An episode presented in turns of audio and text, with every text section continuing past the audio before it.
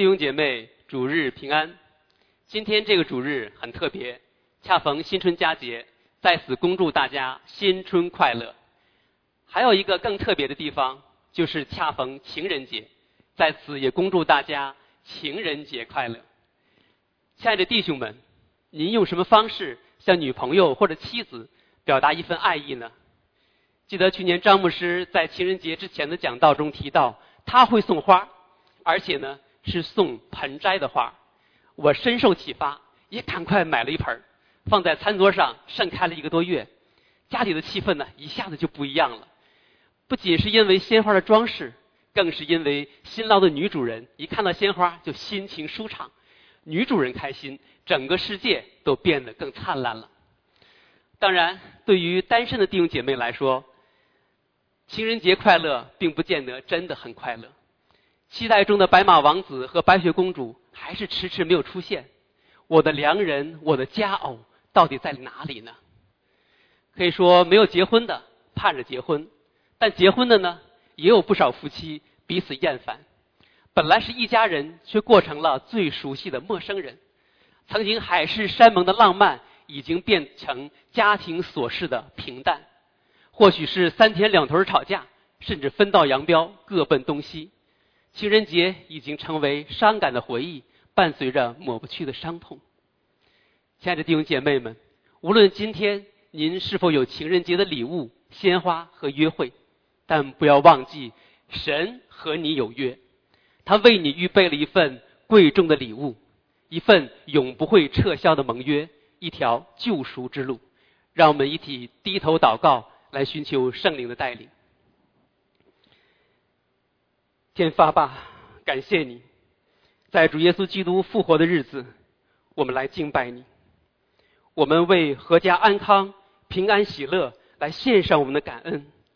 我们也为曾经或者正在经历的难处和伤痛来向你祈求，求你赐下你的话语，成为我们的安慰和力量，让我们在你的圣约中来看到你的心意。经历你的祝福，这样的祷告，奉主耶稣基督得胜的名求，阿门。毋庸置疑，我们当中有很多相濡以沫、幸福美满的家庭，成为弟兄姐妹的榜样和楷模。为此呢，我们来感谢神。然而，我们也不可否认，还有很多人，他们正在为婚姻而苦恼或痛苦。就像耶稣所说的：“康健的人用不着医生。”有病的人才用得着，所以今天情人节的特别专题讲到，我并没有打算教导大家如何过一个浪漫的情人节。其实热恋中的人不需要人教，都有各种创意，要赢得对方的芳心。连我这么最没有浪漫情怀的人，也曾经在最浪漫的情人节向心仪的女生来表达心意。咖啡厅的名字都特意选择了“彩虹之约”。一看就知道是一家基督教的咖啡厅。七月七号就在婚礼上一起高唱《彩虹下的约定》了，并不是因为一碗双皮奶的浪漫，而是正如箴言十八章二十二节所说的：“得着贤妻的是得着好处，也是蒙了耶和华的恩惠。”我提到这一点，并不是要在大家面前来秀恩爱。其实我得着这么大的恩恩惠，情人节的贺卡。我也只写到第三年，然后就被神学的考试和 paper 所代替了。当然，这不应该是借口啊。今天的讲道呢，我也没有打算引用雅歌来描述爱情的美好。与其锦上添花，不如刮骨疗毒。来思想一下，为什么情人节快乐很快就乐过去了？为什么很多本来美好的婚姻却成为说不尽的烦恼，甚至人生的痛苦？一位精神病学家曾经做过一项研究，他列出了人类最痛苦的经历，排名第一的呢是配偶的去世。显然，彼此相爱相伴多年的夫妻，当失去一方的时候，那种痛苦是难以名状的。那排在第二名和第三名的是离婚和分居，比蹲监狱的排名还靠前。显然，彼此相恨的夫妻，离婚和分居带来的不是解脱。而是不为外人所知的痛苦，这样的结果似乎都在情理之中。但令人诧异的是，排在第七名的最痛苦经历，大家能猜到吗？竟然是结婚。虽然是自由恋爱，但进入了婚姻，生了孩子，却发现自己看走了眼。婚前郎才女貌，婚后却是如醋倒牙，如烟熏目。从期待对方改变到不断的失望，一晃就是好几年。青春已逝，深度套牢，在煎熬中度日。似婚姻呢，也似乎成了食之无味，弃之可惜的无期徒刑。当我们看到这种景况的时候，我们不仅要问到底哪里出了问题。当这些面临婚姻的挑战和艰难的亲朋好友或者慕道友向我们来寻求帮助和安慰的时候，我们能给对方什么呢？当然，我们需要倾听，需要陪伴，但这是对方最根本的需要吗？能解决最根本的问题吗？我们没有立竿见影的名单妙药，但我们有解开人生困惑的真理，有驱散人生黑暗的光明之子，就是那带来医治和拯救的主耶稣基督。所以说，从这个意义上来说，情人节不仅是一个期盼有情人终成眷属的浪漫节日，也是一个契机，让我们去反思婚姻的真谛。因为婚姻的问题，从终极上来说，不是一个社会学问题。而是一个福音问题，因为真相和出路都在圣经之中。当然，在教会中谈论婚姻问题，总是要从伊甸园中的亚当夏娃讲起。对信徒来说，这的确是从圣经角度认识婚姻的根基。当然，对于老信徒来说，似乎是有点老调重弹。我也希望大家能够温故而知新，有一些新的启发和触动。下面呢，我来为大家朗读这第一段经文，请大家留意这段经文和婚姻的关系。创世纪二章十八节，耶和华神说：“那人独居不好，我要为他造一个配偶帮助他。”耶和华神使他沉睡，他就睡了。于是取下他的一条肋骨，又把肉合起来。耶和华神就用那人身上所取的肋骨，造成一个女人，领他到那人跟前。那人说：“这是我骨中的骨，肉中的肉，可以称她为女人，因为她是从男人身上取出来的。因此，人要离开父母，与妻子联合，二人成为一体。”大家对《创世纪》都很熟悉。那在创造的故事中，创造的最高峰是什么呢？创造天地日月星辰，当然是恢宏的；创造五彩斑斓的植物，形态各异的动物。当然是神奇的，所有这些神都是说有就有，命立就立，而且神看着都是好的。然而神造亚当之后，却是第一个不好。耶和华神说：“那人独居不好，我要为他造一个配偶帮助他。若不是有独身的恩赐或者特别的使命，绝大多数男人天生不是独行侠，需要女人身心的慰藉，更需要女人的帮助。”帮助男人成为一位大丈夫。于是，耶和华神亲自实行了人类第一个外科手术，用男人的肋骨造成一个女人。接着，耶和华亲自领他到那人跟前。这是多么温情的一幕！如果要把这一幕加上伴奏音乐，您会使用什么音乐呢？我会使用婚礼进行曲。当我们举行基督教仪式的婚礼。新娘的父亲领着圣洁的新娘，缓缓来到翘首期盼的新郎跟前。我们是否意识到，婚礼就是在重演伊甸园的故事呢？人的创造，更确切的说，是两个人婚姻的创造，是上帝创造的最高峰。所以，神会兴师动众，铺设日月星辰，好让亚当夏娃可以看星空；创造蔚蓝色的地球，给他们当洞房。若说浪漫，谁还能比耶和华更浪漫呢？当然，亚当也很浪漫，写下人类第一首情诗。这是我骨中的骨，肉中的肉，可以称她为女人，因为她是从男人身上取出来的。可以说，我们将结婚称之为婚礼，不仅因为这是一个盛大的典礼，更是因为婚姻是上帝赐给人类美好而宝贵的礼物。然而，这份美好而宝贵的礼物被一场诱惑打碎了。当夏娃受蛇的诱惑，吃分别善恶树的果子的时候，亚当在做什么呢？他坐视不管，听之任之，自己也吃了那果子。虽然是夏娃犯错在先，罪责却在亚当，因为他是家庭的头，但他并没有承担起来修理看守的责任，不仅自己犯下了违背神命令的重罪，也把他从他而出的整个人类都带入了罪的深渊。当神责问亚当的时候，亚当却说：“你所赐给我与我同居的女人，她把那树上的果子给我，我就吃了。”这个胆大包天的亚当，竟然敢甩锅给造物主。当然，悖逆神肯定没有好果子吃，因为罪的工价就是死，不仅是灵性的死亡，就是在肉体上也要受责罚，整个世界受咒诅，从此呢必终身劳苦，汗流满面。才得糊口。我们正在听讲到的，常常要加班的工程师们，原来导致你们天天加班的罪魁祸首，不是老板，不是客户，而是亚当。归根结底，是我们人类的罪性而带来的刑罚。当然，耶和华也要责罚夏娃，要受怀胎的苦楚。她总是要想要管辖丈夫，却又被丈夫所管辖。从此呢，男人女人之间就陷入了彼此指责、夺权与反夺权、控制与反控制的这种征战之中。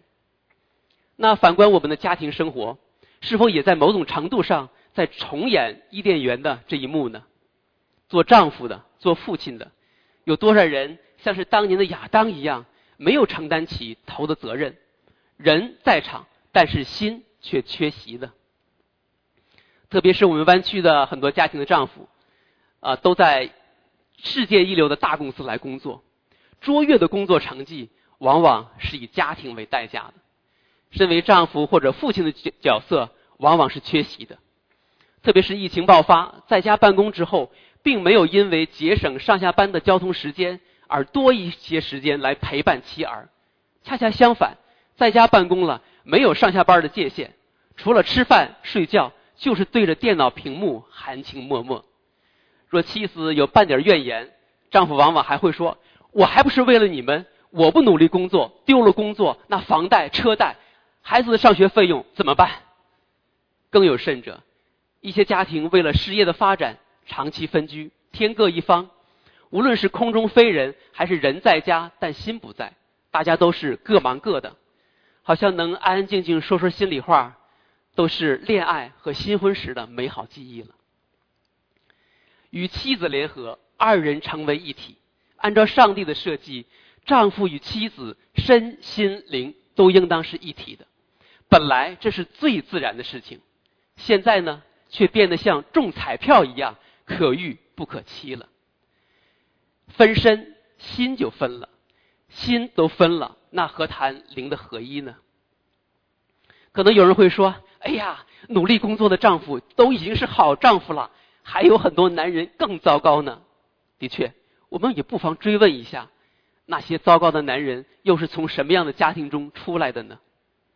所以说，我们说做丈夫的，如果是在场但缺席，其实就是拱手将自己的家庭置于撒旦的诱惑之下。当丈夫的心与妻子的心远离，就让魔鬼撒旦有了可乘之机。家中就难免充满抱怨和指责，那日积月累就会结出更有毒的果子。当父亲的心与孩子的心远离，他们就和网络游戏、坏朋友走得更近，天天被世俗的文化所影响。等问题越来越明显、越来越严重的时候，再想挽回，木已成舟，令人追悔莫及。若想迷途知返，恐怕要付出十倍、百倍的努力。这段经文或许我们已经读过了几十遍、上百遍，或许都已经熟悉到了无动于衷，似乎事不关己、高高挂起。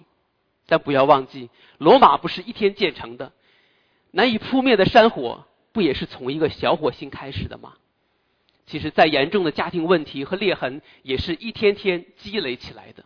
冰冻三尺，非一日之寒，就像是癌细胞一样，总是在我们不经意之间。来侵袭着我们的生命，所以希望这段经文不仅能帮助我们重新来看待婚姻的价值，也提醒我们婚姻问题的症结所在。婚姻不仅意味着男人和女人的心灵碰撞出爱情的火花，也意味着两个原生家庭的冲击与碰撞。但碰撞出来的往往是摩擦与痛苦。当然，也有很多父母是知书达理、融洽相处。我们今天呢是花开两朵，各表一枝。这里暂且只谈有问题的父母关系。湾区的弟兄姐妹都是精英中的精英，大家都是过五关斩六将，从天南海北汇聚到这里。大家的成长环境、家庭背景有着天壤之别，有的呢是来自于高等干部、知识分子家庭，也有的是山区里飞出来的金凤凰或者光宗耀祖的省状元。在美国父母眼里，自己的孩子都是最棒的。恨不得有个天仙下凡才配得上。尽管大家在美国已经留学工作多年，那婚姻的大事总还是要得到父母的认可与祝福。然而，父母要说了 no，或者并不能够完全接纳对方。一面是有着养育之恩的父母，一面呢是承受生命之恩的人生伴侣，哪个都放不下，哪个都得罪不起。这可是是让人左右为难，肝肠寸断。啊，即使父母暂时让步，总算让儿女结婚了，但借助着发达的通讯与航班，父母仍然可以随时君临天下，把自己半个世纪所积累的价值观和影响力带入儿女的婚姻。特别是一些父母还没有信主，那价值观的差异、家庭文化的差异，再加上彼此不接纳的心态，就像是凑齐的燃烧三要素，哪怕一件小事、几条很平常的信息。都有可能在儿女和父母之间燃起战火，伤人伤感情的话句句穿心，那我们的家庭关系呢，也就如履薄冰，步步惊心。可以说，若第三次世界大战爆发，还有我们还有防空洞可以躲藏；但是如果若在家庭中来爆发战争，我们还有什么地方可以躲藏呢？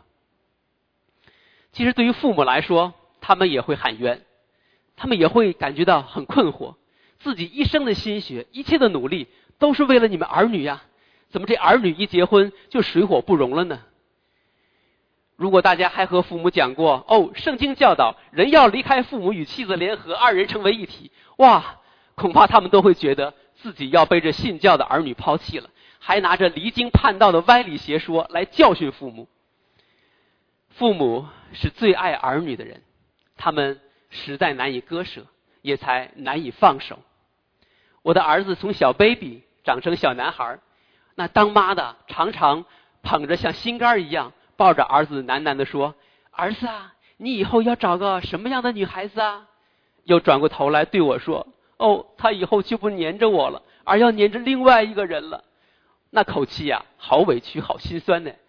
我仔细一看，他眼里竟然还含着泪水。我的儿子才七岁呀。这当妈的都开始要预备自己的儿子要离开父母的那一天了。然而，大多数的父母他们没有这个时间去预备，没有这个真理去装备。如果他们还不认识神，当儿女要自由翱翔的时候，父母就很难割舍手中的那根线。他们也没有办法想象还有人比他们更爱自己的儿女，他们也无法理解婚姻关系。是人与神关系之外最重要的关系。所以说，很多时候父母的横加干涉，甚至看似蛮不讲理，很可能就是变了调的“孩子，我爱你”。只不过在罪的辖制之下，爱的越深，伤的越重。其实，离开父母不是关系上的疏远，而是位分上的一个分水岭。对父母而言，要承认自己的儿女。不再是孩子，而是要在一个新的家庭当中成为丈夫、成为妻子、为人父、为人母。对儿女而言，以前是父母无微不至的来呵护我们，现在意味着儿女要无微不至的呵护、孝敬我们逐渐年迈的父母了。所以，当我们说离开父母的时候，不仅意味着父母面前的妈宝男、乖儿子。要在新家庭当中成长为大丈夫、属灵的头；父母眼中的小公主、乖乖女，要在新的家庭当中成长为荣耀的帮助者，也意味着我们有责任去帮助父母，能让儿女离得开。与自己的配偶去联合成为一体。那我们要做的不是单纯的把律法给他们，好像我们一信主就成了他们的领导和权威啊，父母要按照我们的规矩来严格执行，照章办事，而是要把从神而来的爱给到他们，用爱的确信来消除他们的失落感和失控感。我相信大家都给父母讲过福音，但我们是否对父母的挣扎、难处、顾虑能够感同身受，带给他们安慰和鼓励呢？姑且不论父母们做的如何，我们是否有亏欠父母、得罪父母之处，需要我们去道歉、请求原谅、恢复关系呢？我们在公司对领导、对同事总是和颜悦色。在教会，对牧长、对弟兄姐妹、对我们的 best 们，总是尊敬又亲爱，让人如沐春风。但有多少时候，我们把最坏的脾气是留给了父母呢？好在他们是父母，若我们用同样的方式和态度来对待公司领导，不知道要被炒鱿鱼多少次了。借着谈离开父母的话题，我也发起一个拥抱父母的倡议，把自己尚未信主的父母。当慕道友来热情而恭敬的对待吧，他们是名副其实的 best，最爱我们，也是我们应当最爱的人。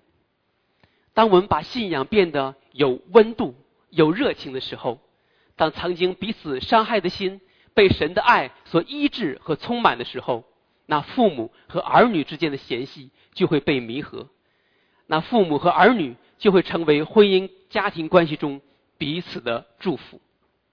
在刚才所看到的这段经文中，我们看到婚姻是一份美好而宝贵的礼物，而在然而在诱惑之下被罪侵蚀，人与神的关系被隔绝，男人和女人的关系被破坏，整个世界都在罪的咒诅之下。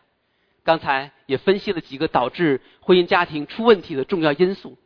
那对于这些出了问题的婚姻关系，那我们如何来面对呢？大家。非常熟悉的生活场景：买错衣服可以退货，开公司找错合伙人可以换人。那如果觉得结错婚、嫁错人，是否就可以好合好散？如果觉得丈夫不承担责任或者妻子不持家，是否就要辞退换人呢？当然，我是在用一种比较诙谐和夸张的方式来表达，但这的确是很多人在思考婚姻问题的心态和思维方式。大家有意识到这种看法哪里出了问题吗？在我看来，这是混淆了合约与盟约的差别，一字之差，天壤之别。二十年前我读法律专业，满脑子呢都是合约所表达的观念：合同要有甲方乙方，要分清你我，互通有无，注重等价交换；合同呢要写清楚权利啊和义务，随时要注意防范对方违约。买方不付款，卖方绝不发货。若是合伙的协议，一定要按照投资入股的比重和贡献大小来决定话语权。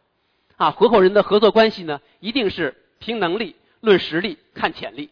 若是出现任何问题，赶紧保全财产，控制风险。既然是合伙，那咱就好合好散，大不了重打锣鼓另开张。其实呢，这也是很多现代人对婚姻的观念。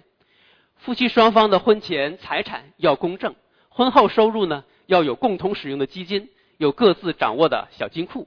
如果一方不工作，那也是分工明确，男方负责挣钱养家，女方负责貌美如花。如果要是双方都工作，谁挣钱多谁说话算数。若是结婚的时候觉得对方是潜力股，结果结婚几年下来发现对方业绩不佳，再加上对方有个让人看不惯的习惯，心里或者说。啊，就开始琢磨，哎，这日子还过不过？若是对方再出现个红颜知己，那这个婚差不多就该破产清算了。说白了，这样的婚姻就是一纸合同。当对方没有履行责任，自己的权利没有得到保障的时候，那就是合同的终结之日。读法律的时候，我就觉得，哎，合同的这些原则也很适合婚姻呐。国家有婚姻法，年轻人建立小家庭，总得也得写个结婚合同吧。结婚找律师，离婚还得找律师，人们分分合合，律师就财源滚滚。感谢神，尽管我学了法律，神却呼召我又来读神学，让我与法律人的视角再来看盟约的观念，更受震撼。盟约是一个受到誓言所约束的关系，与合约迥然不同。在圣经中，神与挪亚、亚伯拉罕、摩西、大卫所立的约都是盟约，都是神通过他自己的誓言来遵守他自己的应许。也就是说，神要以他自己的信实来确保应许的实现，并不以人的反应为对等的条件。当然，人如果背弃盟约的话，会有相应的惩罚，但神并不会因此而撤销他的誓言和应许。这么说呢，有点抽象。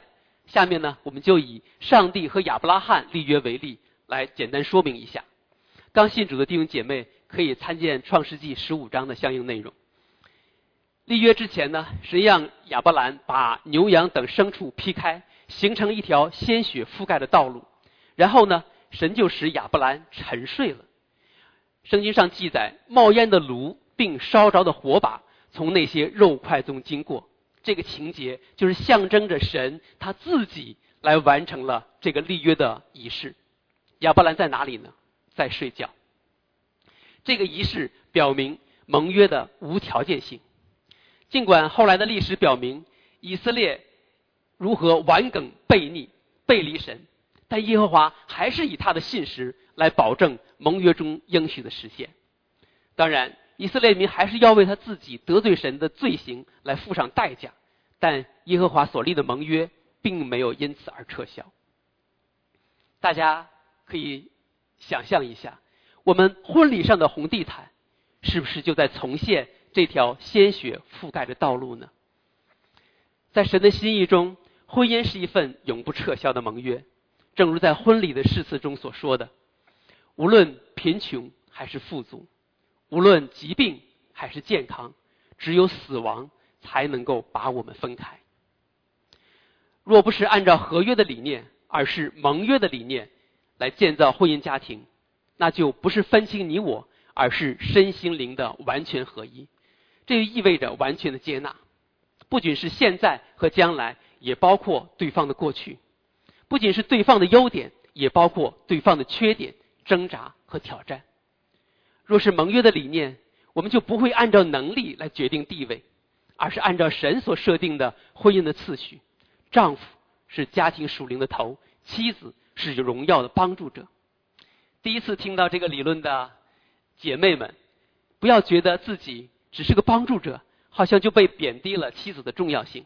恰恰相反，其实是强者帮助弱者，有能力的帮助能力欠缺的。圣经赋予丈夫做头的权柄，也赋予丈夫舍己爱妻子的责任。顺便提一句，今天我们所讲的呢是原则性的信息。若想了解圣经中关于婚姻家庭的详细教导，教会有婚姻家庭的主日学。周二、周四晚上有婚姻和亲子教育主题的五家加油站，鼓励弟兄姐妹们参加，按照神的教导，用圣经的价值观来经营我们的婚姻。常常为我们的婚姻列车来加油、来做维护，那我们的婚姻呢就不至于出大问题而抛锚。也只有价值观改变了，我们对待对方的眼光和心态才会改变。即使有一些困难和挑战，也不会以分居、离婚为解决方案，因为婚姻不是搭伴过日子，而是神圣的盟约。刚才说婚姻不是合同，但我和妻子结婚的时候，还是真有一个约定：婚后。可以吵架，但是不可以提离婚。不要觉得气头上只是发泄一下就口无遮拦，因为神是用话语来创造这个世界。那虽然人说话呢，不能说是说有就有、命立就立，但仍然可以建造一个婚姻，也可以拆毁一个婚姻。不给自己的婚姻留退路，才会在主耶稣基督里找出路、找生路。在进入下一个阶段之前。我们需要特别强调一下，婚姻是一份永恒的盟约，这是神的心意。然而，人们受到罪的辖制，虽然会有天长地久的美好愿望，但在各种艰难的处境之下，仍然有可能做出迫不得已的选择。因为婚姻是两个人的事情，并不会因为一个人的持守盟约就能保住这婚姻。在特定的情况之下，保罗也曾说：“倘若那不信的人要离去。”就由他去吧。然而，在这种悲剧发生之前，仍然有转机。教会当中有斯蒂凡关怀施工，可以给对方带去陪伴和安慰；教会当中还有幸福小组，可以带给对方福音。在神的手里，一切皆有可能。尽管人的婚约有可能被打破，但神对我们每个人爱的盟约永不撤销，永不改变。教会有爱加倍团契，我觉得这个名字起得特别棒。神的爱不仅不会打折扣，而且还会给予加倍的爱。在人面前所失去的，在主耶稣基督里都得到补足。所以无论什么样的境况，在主耶稣基督里都可以被更新、被神使用。正如哥林多后书一章四节所说：“我们在一切患难中。”他就安慰我们，叫我们能用神所赐的安慰去安慰那遭各样患难的人。从神的心意来说，婚姻是神圣的盟约；但从人的本相来说，婚姻也是两个罪人的结合。两个罪人如何可能成就一个神圣的盟约呢？这简直就是一个 mission impossible，一个不可能完成的任务。刚才我们也读了启应经文。我再给大家读其中的几节，大家可以看一看哪一条是容易做到的。爱是恒久忍耐，又有恩慈；爱是不嫉妒；爱是不自夸，不张狂，不做害羞的事，不求自己的益处，不轻易发怒，不计算人的恶，不喜欢不义，只喜欢真理。凡事包容，凡事相信。凡事盼望，凡事忍耐，爱是永不止息。在这爱的箴言中，哪一条是容易做到的呢？没有一条是容易的。不过大家不要气馁，主耶稣基督正是为此而来。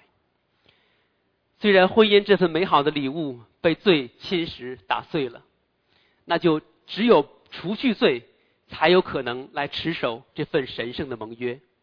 也只有按照圣经的教导，才能建立一个合神心意的婚姻家庭，来重新修复被伤害的人际关系。正如《使徒行传》四章十二节所说：“除他以外，别无拯救，因为在天下人间没有赐下别的名，我们可以靠着得救。”耶稣基督道成肉身。被钉十字架，代赎了我们的罪。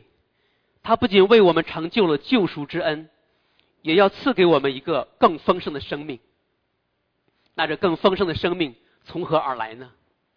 我们需要读经、祷告、灵修，明白神的心意；参加主日学、门徒训练等栽培造就课程，明白神的真理。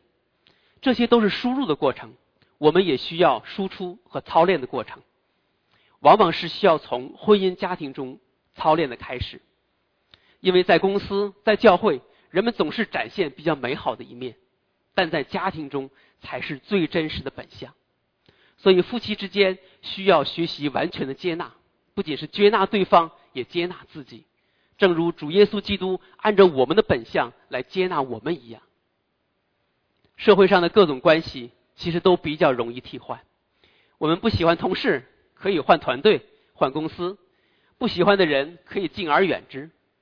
但婚姻关系是神圣的盟约，让我们不得不去学习爱那个看似不可爱的人，学习谦卑、舍己、饶恕。正如主耶稣基督如何谦卑自己，如何饶恕我们的过犯，如何舍己爱我们这些并不可爱的人一样。我们可以宣告，主耶稣基督是我们救恩的道路。我们还需要将主耶稣的爱能够活出来，来成为我们婚姻的救赎之路。当我们得到救恩这份礼物的时候，也让婚姻这份珍贵的礼物重新来焕发光彩。当我们得到从神而来的祝福的时候，也让我们能够成为别人的祝福。从夫妻、父母、儿女。亲朋好友做起，不仅是今天的情人节，而是每一天都成为充满主爱的日子。让我们来低头祷告。天父阿爸，我们感谢你。借着情人节的主日，让我们重新思考婚姻的真谛。你借着亚当夏娃赐给我们婚姻这份美好的礼物，却被我们的罪所玷污。你借着亚伯拉罕立约，聘以色列为妻，即使顽梗悖逆，你却仍然不离不弃。借着十字架上的耶稣基督，不仅让我们的灵魂得到救赎，也更新我们的生命，让我们走向婚姻的救赎之路。无论我们今天的境况如何，神对我们的爱是一份永恒的盟约。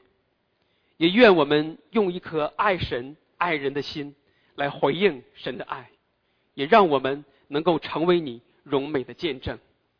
我们这样的祷告，奉主耶稣基督得胜的名求，阿门。愿神祝福大家。